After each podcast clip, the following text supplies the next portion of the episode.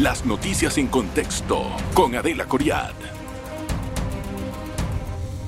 Bienvenidos, gracias por estar en contexto. Hoy vamos a hablar acerca del turismo. ¿Qué está pasando en el país y cómo se está desarrollando? ¿Cuáles son las expectativas tal vez para el fin de año y en qué estamos apostando en esta industria sin chimenea?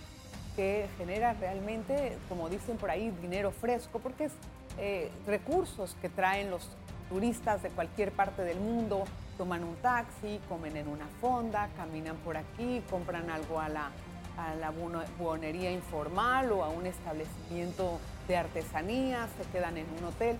Toda esta cadena de ingresos ayuda muchísimo a países que han apostado por el turismo con millones y millones de dólares haciendo campañas. ¿Cómo estamos nosotros y cuáles son nuestras expectativas? Vamos a conocer eso con nuestro invitado de hoy, don Raúl Jiménez, a quien agradezco muchísimo. Él es el presidente de la Asociación Panameña de Hoteles de Apatel. Gracias, don Raúl, bienvenido, gracias, por estar en contexto. Eh, bueno, don Raúl, para que nos dé más o menos un balance hasta eh, el momento, cómo se encuentra la industria turística, cómo le fue en el año y cómo, cómo esperan que les va. ¿Cómo nos está yendo en este momento? Sí. La industria hotelera evidentemente tiene relación directa con el número de turistas que entran al país y con el número de pernoctaciones que tienen. Nosotros tuvimos, igual que el resto de la industria, un primer trimestre excelente. Realmente alguien lo calificó de histórico y hay que echar para atrás muchos años para encontrar un primer trimestre con los números que tuvimos en este año. ¿Qué es excelente? Excelente quiere decir, por ejemplo, en el mes de eh, marzo, la ocupación hotelera en Panamá fue, en la capital fue de 68%. Tenemos que echar para atrás muchos años para llegar a ese nivel de ocupación. Evidentemente, la capacidad de la plaza hotelera ha variado, no es la misma que la del 2019, así que eso hay que ponerlo también en contexto. Eh, y eso, eh, digamos, caracterizó el último mes del año anterior y el primer trimestre de este año. Y luego a partir de abril tuvimos eh, un parón, tuvimos un bajón. La ocupación hotelera en los tres siguientes meses fue inferior a la del año 2022. Ah. O sea, esto, esto fue un, eh, un, golpe duro y sin embargo cuando hicimos el análisis de qué había pasado y por qué habíamos tenido este contraste tan grande entre el primer y el segundo trimestre, vimos las cifras de cruceristas por el homeport, es decir, los los cruceros que zarpan desde Panamá. Que resultó que más del 50% de los turistas que venían para abordar un crucero venían a conocer Panamá y se quedaban tres días, dos días conociendo principalmente el área metropolitana. Y eso disparó las ocupaciones. Y disparó también, nosotros lo veíamos, veíamos el casco antiguo, los turistas comprando artesanías, caminando y los restaurantes llenos. Eh, la temporada de cruceros terminó a principios de abril y así también terminó la ocupación alta que tuvimos. O sea que ahí sí vimos un verdadero cambio. Sí, a nosotros lo que nos, nos salta a la vista evidentemente es el impacto tan grande que tuvo el puerto de cruceros de Amador. Más que eso, el, el concepto de homeport, es decir, los cruceros que zarpan desde, Panamá, o desde Colón, sobre la ocupación hotelera y la actividad turística en general. Y cuando desapareció, pues nosotros hemos tenido que hacer ajustes muy duros y muy importantes. A partir de julio, lo que hemos tenido es algunas conferencias, convenciones que también ha ayudado un poco a la, eh, la ocupación hotelera. Y a partir de octubre hemos tenido, eh, digamos, la inestabilidad social, que es lo más destructivo que tenemos para el crecimiento del turismo. Y entonces, eh, cuando se habla de Homeport, quiere decir que eso es una de las partes que nos está ayudando. Pero ¿qué hay de la otra atracción? La que viene por aviones, que viene a visitar, o las convenciones eso está funcionando porque, no, sé, me le pregunto, o es que el homeport es lo mejor que hemos tenido y lo otro no ha tenido los resultados. No, el homeport es uno de los componentes de las ocupaciones que hemos tenido este año. En el primer trimestre, y quiero subrayar eso, en el primer trimestre fueron históricas, el segundo trimestre no lo fueron, eh, pero es uno de los factores. También hay, una, hay algo externo, que es que el mundo se está creciendo, está abriendo hay una explosión ahora mismo de turismo de recreación. Y Panamá ha estado bien posicionada para apoyar ese turismo de recreación que viene principalmente de los países del norte, de la temporada. Cuando hace frío en el norte, esas personas buscan destinos nuevos y Panamá estaba bien posicionado. Así que también tuvimos muchos grupos de turismo de recreación. Es un factor externo que impactó positivamente el primer trimestre, que es el es el mes de invierno en el hemisferio norte. Posteriormente hemos estado en búsqueda de una fórmula, hemos estado en búsqueda de, cómo remediar esta situación, porque particularmente en el interior del país la situación a veces ha sido muy dramática. El interior del país tradicionalmente ha tenido tasas de ocupación eh, eh, inferiores a las de la capital. Además, es un, turismo principalmente interno de gente de la capital que se desplaza hasta hoteles del interior.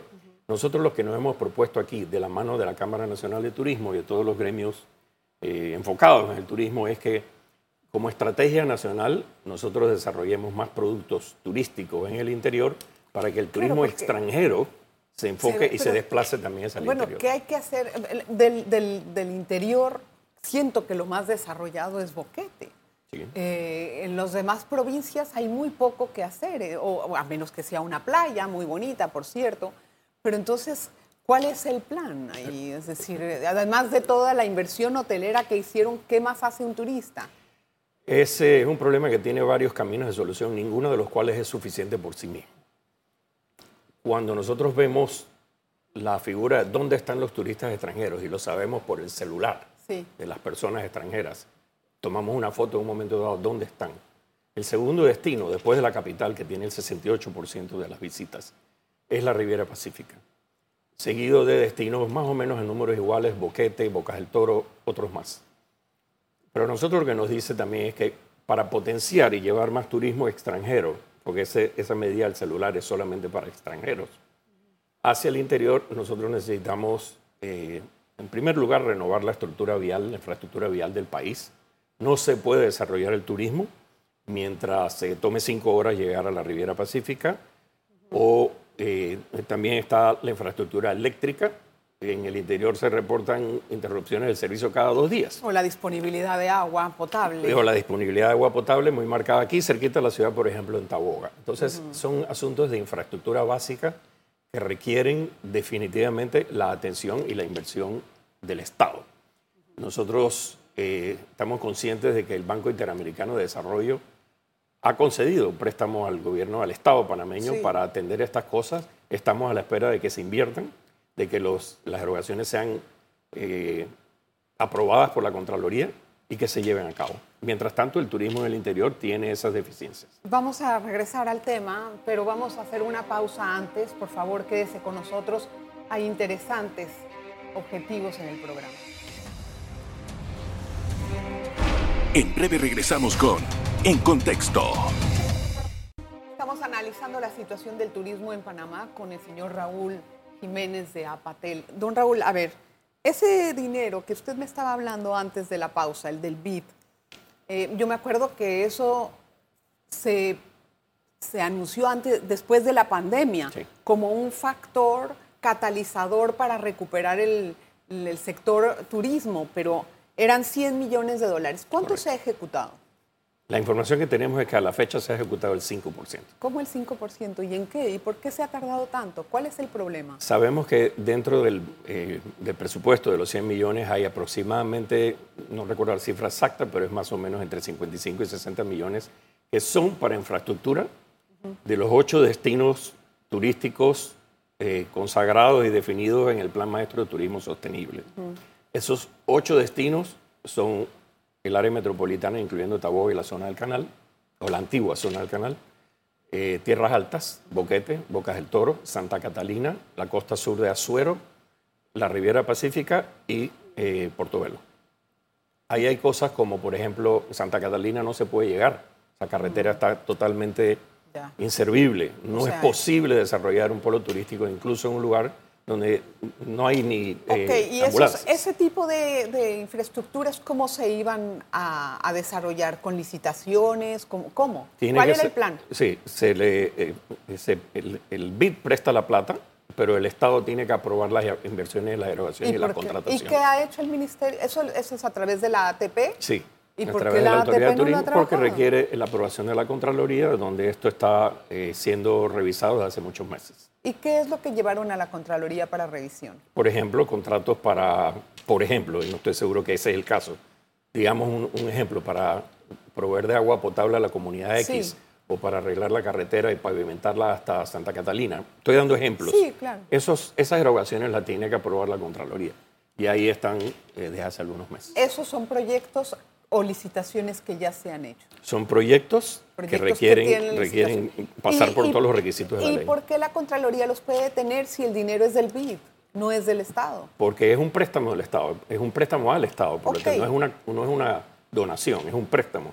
Y por lo tanto, hay una obligación del Estado panameño de repagar al BID eventualmente. Entiendo, pero igual, aún así, es un préstamo que igual le vamos a sacar provecho. O sea, ¿qué es lo que le está eh, deteniendo a la Contraloría? Yo creo que es una excelente pregunta para hacer al Contralor directamente y a las autoridades eh, que tienen que ver con todo el trámite. Tengo otra cosa.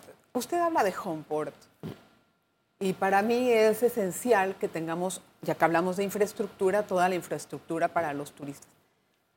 Entrando por Colón, realmente es un panorama desolador para cualquier turista. Uno dice, ¿a dónde llegué? Después llegas a Colón 2000 y parece otro país. Eh, ¿Qué van a hacer con Colón? O sea, realmente es una cara, perdón, yo adoro a los colonenses, pero la ciudad no está eh, en, la, en la imagen requerida que se necesita ni para ellos mismos. Estamos de acuerdo con eso. Eh, creo que es, digamos, un sentir de toda la nación, de todo el país, que Colón es una provincia que necesita ayuda, apoyo, no solamente del Estado, sino de los propios colonienses. Yo creo que hay la voluntad. Le doy un ejemplo. Nosotros tenemos en Portobelo un destino turístico, un producto turístico de clase mundial. No es solamente por su historia como centro colonial, sino también porque es la diáspora, el centro de la diáspora africana en esta parte del mundo. Es un lugar privilegiado, un lugar que se puede llegar por vía marítima, por vía terrestre. Sin embargo, muchos de los mayoristas no quieren llevar a los turistas allá porque pasan por las, pasan por áreas como Puerto Pilón y otras que lamentablemente tienen un problema muy grande de basura. No hay donde parquear los autobuses grandes de turismo en Portobelo. No hay baños, no hay facilidades para acomodar lo básico en turismo. Quiero destacar aquí el trabajo que ha hecho el Ministerio de Cultura, de la ministra Giselle González, con la restauración de la aduana, que ha quedado muy bien. Eh, pero eso es apenas una, una gota en el desierto. Ese es el, el proceso. La otra cosa, ya está listo el puerto de Amador, porque había muchos detalles de espera, de la infraestructura, de que los turistas tenían que bajarse a ir a otro lado para pasar los procesos de migración. Ya se terminó la infraestructura, ya empiezan casi los cruceros pronto, ¿no? La respuesta es no. Eh, nosotros este año hemos hecho dos visitas de inspección al puerto de Amador. Eh, la primera impresión que uno tiene ahí es que es un proyecto excelente en el sentido de que sobre todo nos lo dicen las personas que han hecho el recorrido de los cruceros en varios puertos del Caribe. Esto es el mejor puerto o va a ser el mejor puerto de terminación de líneas de cruceros que hay en toda la región. Cuando lo acaben. Cuando lo acaben. Y la sensación es como cuando uno llega al Terminal 2 de Tucumán. Muy moderno, muy cómodo y muy amplio. Pero lejos de estar terminado en la última visita que hicimos hace seis semanas. Esto lo que ha significado que la temporada anterior de cruceros, los, los, eh, turistas tenían que caminar entre varillas de acero, sacos de cemento, ¿Y todavía letrinas. Eso no se arregló? No, eso está todavía en trámite y eso está todavía, nos han prometido para el 5 de diciembre. Pero no entiendo qué es lo que detiene al gobierno. Yo entiendo que es el pago a la, a la, a la, a la concesionaria, sería, ¿no? Pero... Más que a la concesionaria, es a la contratista. Digo, la contratista, perdón. Exacto. Es el pago a la contratista, pero ¿Cuál es el problema para pagar eso? No estoy entendiendo. Creo que hay un problema de cuentas y al final lo que sufrimos somos Tal vez no los que estamos en entre uno y otro. Bueno, eh, nosotros hemos tratado de darle un sentido de urgencia a eso porque, como usted vio, los números de Panamá dependieron muchísimo este año del éxito del puerto de cruceros. Claro. Pero si no se resuelven esos problemas, los cruceros van a tomar una decisión hasta que sean resueltos. Puede ser que lo resuelvan si se cae un turista, por ejemplo. Ya y entonces sí, ya, claro, pero lo hemos dicho en la estrella mil veces, hemos hecho varios artículos de por qué eso no está listo y no hay ningún tipo de explicación. Es más, en su momento Skilsen, que era el ministro, dijo que iba a hacer los pagos correspondientes. Sí, y eso fue hace meses. Los pagos son del MEF a eh, la empresa contratista, la que está terminando la construcción, pero con el empuje de la Autoridad de Turismo. La última vez que estuvimos en el puerto, hace mes, mes y medio, se nos dijo que para el 5 de diciembre, que es cuando viene el primer crucero grande tipo Homeport, 4.000 turistas, capacidad de 4.000 personas, que ya iba a estar la plazoleta eh, pavimentada. La última información que tenemos de hace unos días es que eso está en entredicho. Entonces, y que hay un plan B que significa volver a lo que se hizo el año pasado, que es que a los turistas los bajan del barco y los llevan al centro de convenciones para hacerle el chequeo de inmigración. Perdón, pero como presidente de los hoteleros, ¿usted cómo recibe ese tipo de información? Muy mal, y nosotros no estamos solos en esto. Lo hemos comunicado, eh, lo hemos eh, manifestado a todas las autoridades e incluso a los aspirantes a la presidencia. Esto es algo que es esencial si Panamá quiere tener un impacto turístico importante este año. Pero ¿cómo apostar al turismo? Me pregunto yo si tenemos ese tipo de, infraestructuras y ese tipo de excusas y damos a la vuelta. Ya eso estaba en el 95% acabado, según lo que yo recuerdo, muy, muy cerca de, de entregarse. Vamos a hacer una pausa y regresamos enseguida con más. No está en 70. En breve regresamos con En Contexto. Gracias por continuar en sintonía. Tal vez el puerto no está en 90, puede ser que esté de 70 a 80% listo, que en realidad es lo mismo. Si queremos realmente recibir a los turistas y apostar por la industria, apostar por el dinero, apostar por ese movimiento económico y por esa generación de empleo, deberíamos de tenerlo al 100%. Igual los porcentajes no importan, la cosa es que no está listo. Don Raúl, em, ¿qué es lo que ha frenado tal vez el turismo este año en el país? Eh, ¿Les ha afectado el anuncio de migración que se hizo para detener a los migrantes irregulares para venir a Panamá? ¿Eso no ha impactado? ¿Cuál es la...? Ciertamente que hubo un impacto y nosotros lo advertimos. El mismo día 8 de septiembre tuvimos una reunión de varias representantes de gremios turísticos con la directora del Servicio Nacional de Migración en su despacho para hacerles saber nuestra preocupación por el impacto que esto iba a tener y que en efecto ha tenido. Hemos recibido muchas cancelaciones Hemos recibido grupos que no se sienten claros en cuanto a si las restricciones aplican hacia su nacionalidad o no. Y por otro lado, el requerimiento de que la persona que entra a Panamá tiene que tener de voz en efectivo es absolutamente ridículo. Y sobre todo en un mundo donde la gente viaja con 40 dólares en el bolsillo y dos tarjetas de crédito. Eso no tiene ninguna aceptación, no sea si, no importa si es 500 o 1000 Pero espérate, eso se le pide a todos, porque lo que yo tenía entendido es que iba a ser un asunto discrecional del, del, funcionario de migración. Y ahí radica el problema. Cuando, si uno quiere tener un desarrollo turístico importante, las reglas tienen que ser claras. No se puede dejar esta discrecionalidad eh, a, opción de... de la gente de inmigración. Eso no puede ser. Y lo que está pasando es eso, que la persona decide, bueno, tú tienes esta nacionalidad y tienes este perfil, no te debo entrar. Bien, ahora, ¿cuál es el panorama de la industria turística para lo que queda del año, diciembre, por ejemplo? Y le voy a dar una noticia que no sé si está tan buena. Los problemas de agua que podemos tener para el verano podrían afectar también la industria turística. Yo no sé si ustedes han pensado en eso. Bueno, hay muchas cosas que pueden en un momento dado afectar la industria turística. Creo que lo más importante es mantener la paz social, eh, evitar los conflictos y cierres en las calles. Así no se puede desarrollar no solamente el turismo, no se desarrolla el país. Y ahí hacemos un, llamado muy claro a que mantengamos la paz social. El año entrante es un año de elecciones. Tiene que ser, como todos los años, un cambio pacífico. ¿Cuál es el tiempo de recuperación que le toma al turismo después de que salen en los medios internacionales protestas en las calles en un país? El año pasado la actividad turística en general cuando los cierres de julio eh, significaron un bajón importante en todos los índices turísticos. Y fue un periodo más o menos tres meses hasta que llegaron a los mismos niveles.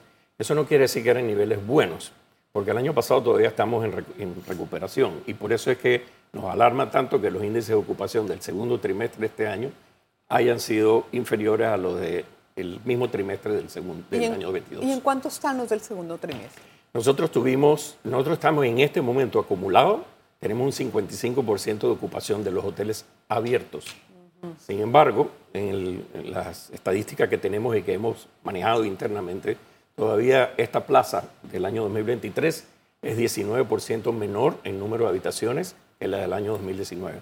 Ah, Porque no es solamente que hay hoteles cerrados, 42 hoteles cerrados de 330, sino que hay muchos hoteles que están abiertos pero decidieron que tal ala o tal piso no lo van a abrir porque no tienen mercado, no tienen demanda.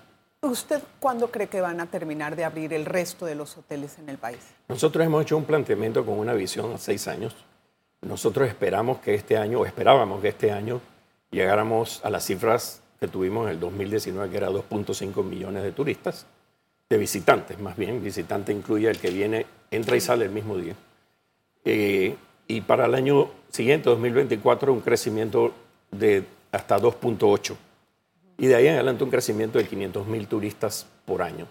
Con las recomendaciones y solicitudes que nosotros hemos hecho a las autoridades y a los aspirantes a la presidencia, que nos hemos reunido con todos, nosotros tenemos confianza de que Panamá puede lograr esos, esos números. Pero tiene que ser un esfuerzo pero tienen que invertir en la infraestructura que ahorita no lo está invertida, tienen que hacer las, eh, las reparos en todas partes. Tenemos mucho que hacer en el turismo. La cantidad de, eh, de presupuesto que destina Panamá para la promoción en el exterior. Mm. ¿La ve suficiente? Yo sé que me va a decir, nunca es suficiente nada, pero más que si la comparamos con República Dominicana, que invierte el triple que nosotros, menos va a ser suficiente. Pero ¿cómo se está invirtiendo ese dinero en Promptur? Mire, nosotros estamos satisfechos con lo que estamos recibiendo de Promptur hasta el momento. Que si puede ser, que si es perfecto, no, nada es perfecto. De hecho, eh, pero trabajamos estrechamente con, con Promptur para estar seguro de que cada dólar que se invierte produce más del dólar de retorno a la República. Eh, nosotros hemos hecho una propuesta al gobierno y a los aspirantes a la presidencia de que eso sea indexado, de que el monto que se pasa a la promoción internacional sea indexado a los resultados que tiene.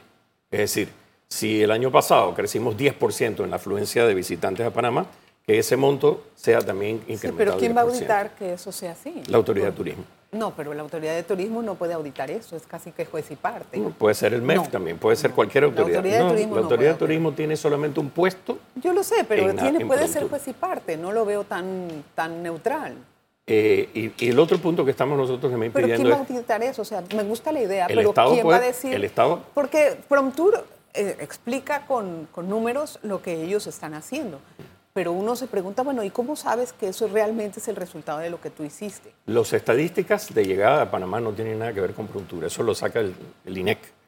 Y la Contraloría tiene la obligación de auditar los resultados. Así es que a partir de que la auditoría participa, hay un control sobre el uso de esos fondos públicos.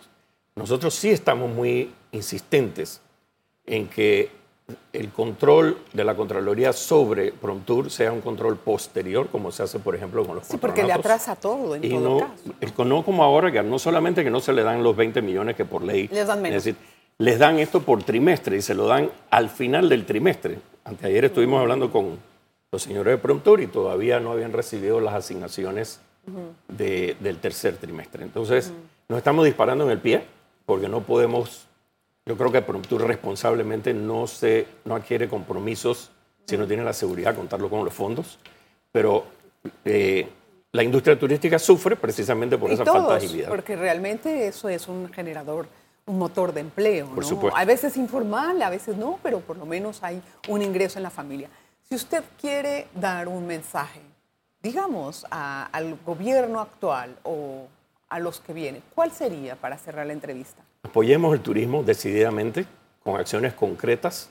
Es importante que quien sea esté en la presidencia de Panamá, hoy o mañana, eh, crea en el turismo y apoye las iniciativas que vienen algunas de la Autoridad de Turismo y muchas de la empresa privada. Sentimos a veces que el turismo es relegado a un segundo plano, que es un asterisco apenas en las cuentas nacionales, y sin embargo, del 2015 al 2019, que tuvimos un estancamiento, el turismo generaba 4.500 millones de dólares al año. Esto es más del doble de lo que genera el canal de Panamá, el gobierno central.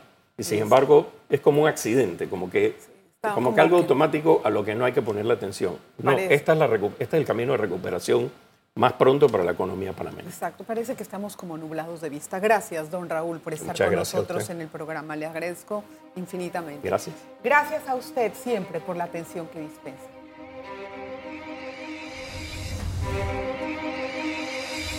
Las noticias en contexto con Adela Coriad.